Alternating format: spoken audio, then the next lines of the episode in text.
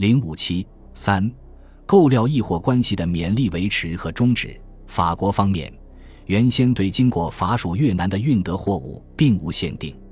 欧战爆发后，法国不允许中国矿品经越运德，要求收购在越被扣留的中国矿品。即便是在越的运德农产品，也要求中方提出证据，如在一九三九年九月三日以前订立买卖契约的，可以通过输出，否则也不许通过。只是在中方反复交涉后。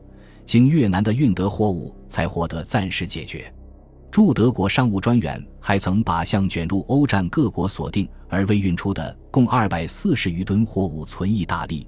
一九四零年十二月后，又设法转运存瑞典。一九四一年六月下旬，孔德国承认汪伪后，中国政府在德国存款被德方没收。驻德商务专员谭伯宇把不能外汇之荷布罗公司枪弹余款五十三万八千六百二十五点零八马克，以及兵工署结余荷布罗公司货款十八万零二百零七马克，改以谭伯宇私人名义分别汇存交三因实德商公司改定货物，备作运保费等。这些不得不为之的措施，风险也是很大的。在上述复杂困难的环境下。中德易货关系的维系成熟不易，遑论进一步发展了。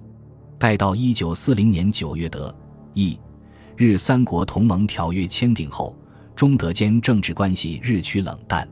一九四一年七月，因德国政府公开承认汪伪政权，国民政府宣布中断双方外交关系。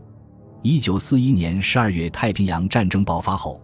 国民政府于十二月九日分别对日本及德国、意大利宣战。中国对德国断交宣战后，不仅完全终止了两国之间的政治关系，并且也彻底停止了向德国出口乌纱等物品。这标志着国民政府主导下的战时对德军事和经贸合作得以存在的基础已经不复存在了。而战前便开始的中国政府有关机构主持的自德购械购料。以及采办、运送、输德农矿品等方面的事业，也最终画上了句号。